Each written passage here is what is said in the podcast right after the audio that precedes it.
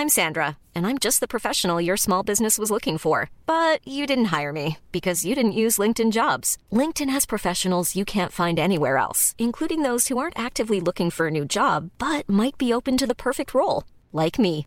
In a given month, over 70% of LinkedIn users don't visit other leading job sites. So if you're not looking on LinkedIn, you'll miss out on great candidates like Sandra. Start hiring professionals like a professional. Post your free job on linkedin.com/people today.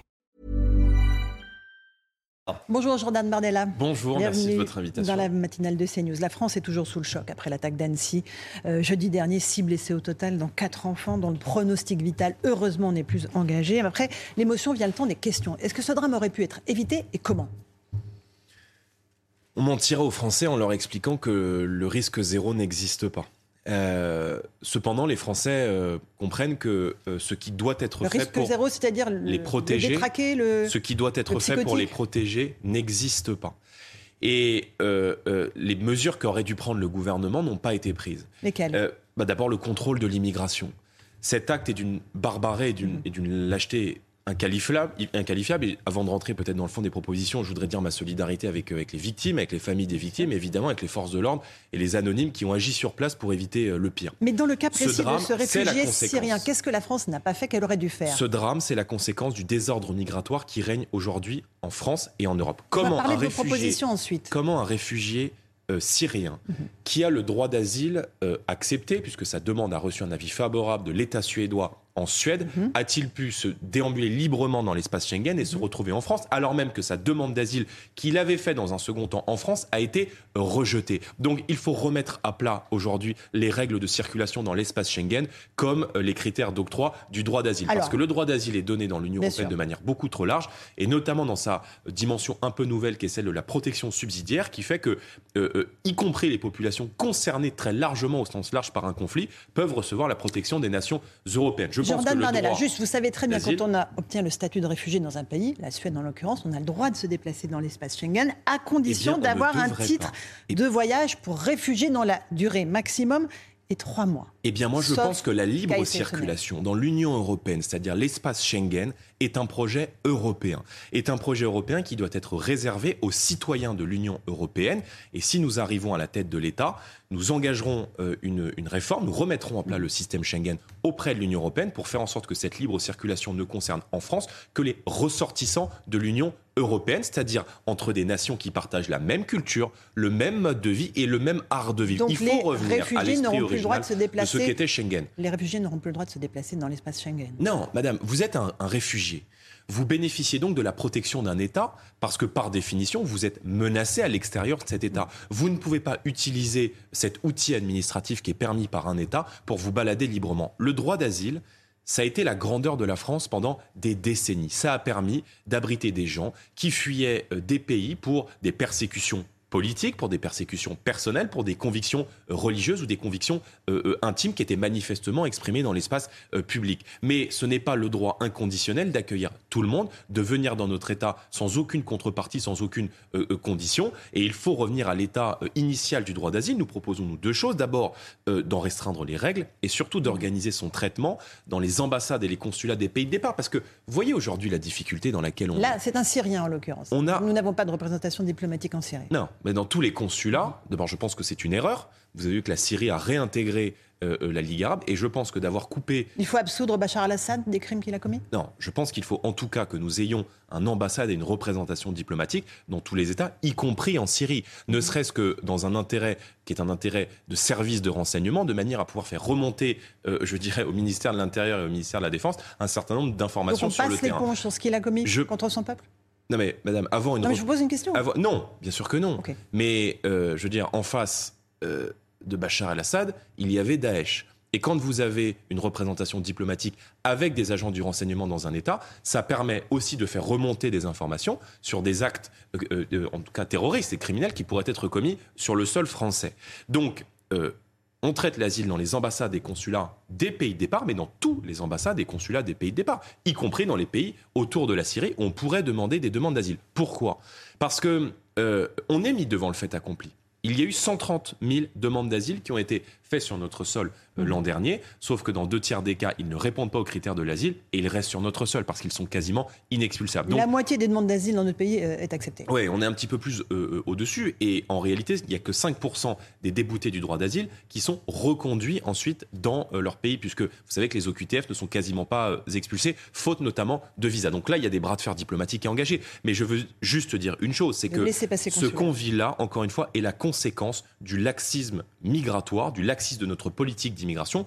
Et moi, je veux dire aux Français qu'entre euh, ouvrir nos frontières, avoir des, règles complètement débridées sur l'accueil et la protection de nos concitoyens, il faut choisir. Parce qu'une grande partie de la violence que nous subissons sur notre sol est le fait de cette incapacité à maîtriser l'immigration. Et à partir du moment où le gouvernement refuse de contrôler l'immigration, alors il a une responsabilité dans l'augmentation des tensions et de la violence. Le Parlement européen va débattre de l'accord conclu euh, entre les 27 la semaine dernière sur les sujets d'immigration. Il y a une mesure qui vise à créer justement des centres de transit aux frontières extérieures de l'UE. Vous voterez pour ça?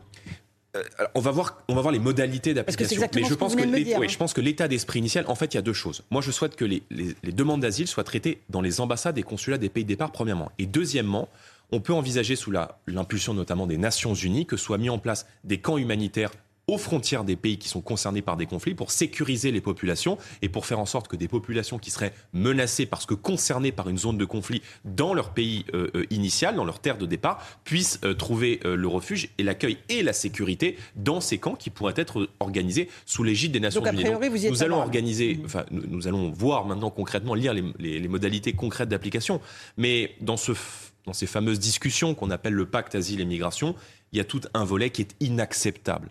Euh, euh, les ministres de l'Union européenne, notamment M. Darmanin, qui est ministre de l'Intérieur, qui soutient ce pacte asile et migration, propose d'accélérer la relocalisation de migrants mhm. dans les villes, dans les villages, dans les campagnes françaises. La France serait obligée de prendre 4000 demandeurs d'asile. Rendez-vous compte, sous peine de pénalité financière. Si vous mhm. refusez la relocalisation d'un migrant tel qu'imposé par, par l'Union européenne, exactement, l'État français aura donc une amende de 20 000 euros par personne. Donc on impose donc une submersion migratoire que les Français ne veulent pas, que les peuples ne veulent pas. Et moi, je dis aux Français, comme à tous les peuples d'Europe, inquiets de ce qui est en train de se passer, c'est-à-dire de la dérégulation totale de nos sociétés par l'immigration qu'il y a dans, moins d'un an des élections européennes. Évidemment. Euh, est-ce qu'il ne faut pas aider l'Italie? Parce que euh, ce mécanisme de régulation des migrants, c'est pour aider les pays comme la Grèce et l'Italie qui sont submergés par les arrivées. 70 euh, 000 personnes entrées dans l'Union européenne par la mer entre janvier et mai sont arrivées en Italie. 50 000 sont arrivés en Italie. Il ne faut pas les aider, les Italiens, qui sont pourtant vos alliés politiques?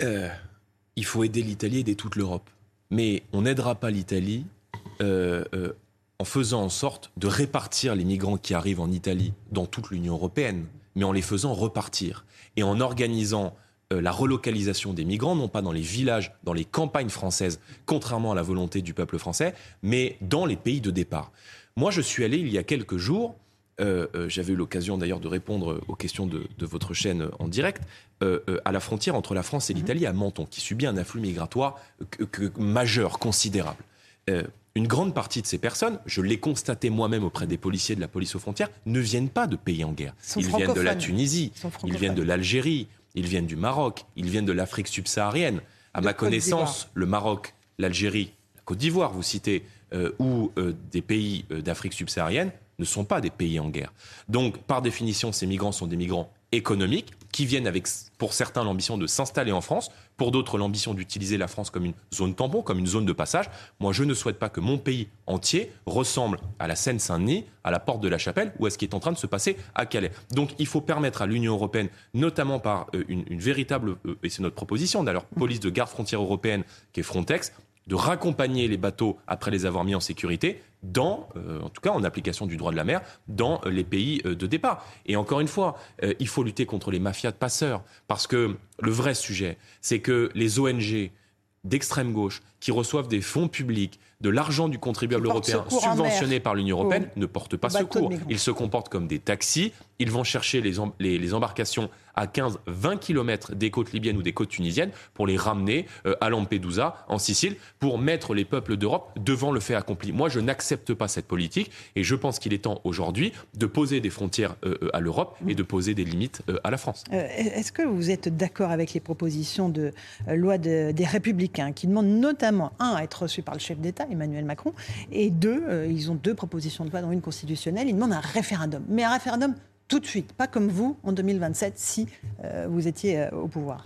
Écoutez, c'est formidable. Il va falloir leur offrir une carte au Rassemblement national. Je vous rappelle que pendant toute la campagne présidentielle, nous avions proposé un référendum sur l'immigration et que précisément les républicains nous ont expliqué pendant toute la campagne que c'était pas sérieux, que ça n'était pas crédible. L'immigration est un sujet sérieux qui exige de la précision juridique et de la précision administrative. Euh, il y a un certain nombre de mesures que nous serons contraints de faire passer par référendum. Et nous proposons, j'en prends l'engagement, si le Rassemblement national arrive à la tête de l'État en 2027, nous engagerons dès les premières semaines de notre élection un référendum sur l'immigration. Pourquoi? Parce que d'abord, les Français ont le droit de décider qui entre et qui sort de leur territoire. Ça fait 30 ans qu'on leur impose une politique d'immigration qui change profondément le visage de notre pays, qui déstabilise notre société et que les Français ne veulent pas. Et deuxièmement, nous leur soumettrons à ce référendum, par un projet de loi que nous ferons voter par le peuple français, tout l'arsenal politique, juridique et administratif pour se protéger et pour leur permettre de reprendre le contrôle. Il y aura notamment la priorité nationale qui doit permettre euh, euh, aux aides sociales d'être réservées aux familles françaises. Elle est constitutionnelle Elle le sera puisqu'elle passera par référendum. Euh, L'exception systématique je ne crois pas que le Conseil constitutionnel soit compétent pour euh, juger du verdict d'un référendum, ou alors nous ne sommes plus en démocratie. Je crois savoir qu'en démocratie, c'est le peuple qui a le dernier mot l'expulsion systématique des délinquants des criminels étrangers, par exemple, et d'une manière plus large, l'ensemble des mesures qui doivent permettre aux Français d'être maîtres chez eux et de faire en sorte que la France reste la France. Encore euh, un mot sur euh, ce qui s'est passé à Annecy. Il y a eu euh, beaucoup de récupération politique selon les, partis de gauche. Éric Zemmour a parlé de francocide.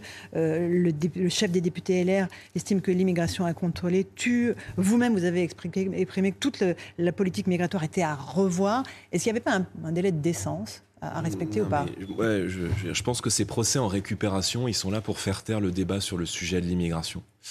Je pense que les Français ne méritent pas la violence qu'ils subissent depuis euh, maintenant près de dix ans. Euh, certains ont évoqué un, cap supplémentaire qui avait été franchi en, attaquant des, enfants et des personnes âgées. Il faut se souvenir qu'il y a dix ans, la vague d'attentats que nous avions euh, connu en 2012 a concerné des enfants. C'était euh, mhm. Mohamed Merah et les horribles attentats qui avaient été euh, commis contre la communauté juive et contre l'école aux Arabes. À Nice aussi, sur la promenade des Anglais, il y avait beaucoup d'enfants dans leur poussette lors du 14 juillet 2006. Les Français ne méritent pas cette violence. Et les Français attendent de leurs dirigeants politiques et de leurs responsables politiques qu'ils prennent des mesures pour protéger les Français, pour maîtriser l'immigration en France et c'est bien là notre job. il y a aussi euh, une question psychiatrique. Euh, les chiffres que l'on a euh, montrent que nombre de ces réfugiés, en tout cas ceux qui prétendent au statut de réfugiés, ont des syndromes de stress post-traumatique. Est-ce qu'il faut une prise en charge psychiatrique de ces gens? Mais Il faut être bien naïf pour penser qu'en faisant venir des personnes qui viennent du bout du monde, qui viennent parfois de zones qui sont confrontées à des conflits et qui sont structurellement composé d'une ultra-violence, parce que ce sont des sociétés qui sont fracturées, où euh, l'État fort euh, euh, qui assure des missions régaliennes n'existe pas, qu'en venant sur le sol européen, ces populations ne vont pas être exposées beaucoup plus facilement à la violence. C'était l'édito de Gauthier Lebray ce matin dans la matinale qui disait que reprenant les études qui ont été mhm. faites par l'Observatoire de l'immigration, par Le Point, par Atlantico, que lorsque un migrant arrive sur le sol européen, il a trois fois plus de risque d'être exposé euh, à, des, euh, à des cas de déséquilibre psychiatrique qu'un euh, Français ou qu'un Européen lambda qui a grandi dans une mhm. société pacifiée. Donc, Je veux juste un dire ou une pas chose. De suivi, ce non, mais il faut mais, suivi peut-être dans son pays d'origine. Je veux juste dire que l'immigration aujourd'hui en France menace la paix civile, qu'elle remet en cause précisément le vivre ensemble et le vivre en paix dans un certain nombre de quartiers, dans d'innombrables territoires. Et moi, je ne veux pas qu'on importe en France les situations de violence qu'on connaît en au, Maghreb, qu'on connaît en Afrique, qu'on connaît au Moyen-Orient, au risque de venir déstabiliser l'ensemble de notre société. Pour protéger les Français, il faut maîtriser l'immigration. Euh, euh, concernant la laïcité, euh, la une du Parisien la semaine dernière consacrée aux abayas a provoqué la colère des députés de la France insoumise. C'est une tenue ample qui est pas interdite par la loi, mais considérée comme euh, d'appartenance religieuse. Est-ce qu'il faut interdire cette tenue Et qu'est-ce que vous répondez à Mathilde Panot, qui a dit que l'islamophobie fait vendre? Non, mais Mathilde Panot épouse les thèses islamistes, comme euh, tous ses amis de la France insoumise, qui sont euh, à genoux, qui se roulent par terre devant les revendications, le prosélytisme, le communautarisme, qui est fait par des gens qui veulent non pas se séparer et, le mot séparatisme ne, convient pas, mais qui veulent conquérir l'espace public et qui veulent imposer à la France un agenda politico-religieux qui visent justement à imposer dans l'espace public et à l'État français les revendications islamistes. Il y a eu près de 1000 atteintes à la laïcité d'après l'éducation nationale en deux mois. Et ces revendications euh, euh, politico-religieuses, elles sont là pour tester la résistance de la République française, pour tester évidemment les défenses immunitaires de la nation française et pour nous mener une guerre de civilisation. Moi, je pense que l'abaya, comme toutes les revendications politico-religieuses, doivent être interdites, elles doivent être combattues. Nous devons soutenir la communauté éducative, nous devons soutenir les enseignants qui bien souvent sont démunis, qui se sentent abandonnés. Ça a mené à l'affaire Paty il faut s'en souvenir. Et je pense un peu plus largement qu'une euh, loi votée au Parlement devrait permettre de suspendre les allocations familiales et les bourses scolaires pour euh, les cas d'atteinte euh, manifeste à la laïcité et pour les parents qui feraient en la matière preuve de carence manifeste à l'égard de leurs enfants. Quant à la gauche NUPES, je pense que la France, la France insoumise, et une France Oui, je pense que la, France insoumise devrait se renommer, se rebaptiser la France islamiste. C'est pas caricatural. Non, c'est pas caricatural. Je pense que leurs propositions sont elles caricaturales et que, euh, en tout cas, euh, la France insoumise comme la gauche NUPES représente aujourd'hui un danger, un danger pour les valeurs de la République, un danger pour la laïcité, parce que, encore une fois, euh, la, la, gauche aujourd'hui NUPES a épousé les thèses des islamistes, c'est ce que certains intellectuels ont appelé l'islamo-gauchisme, et vise en permanence à, défendre euh, les revendications politiques-religieuses. On a le sentiment que la gauche aujourd'hui a tourné le dos à ses valeurs, qu'elle a tourné le dos à la laïcité, qu'elle a tourné le dos euh, à la République française et qu'elle a tourné le dos à l'universalisme républicain. Jordan Bardella, président du Rassemblement national, était notre invité ce matin dans la matinale de CNews.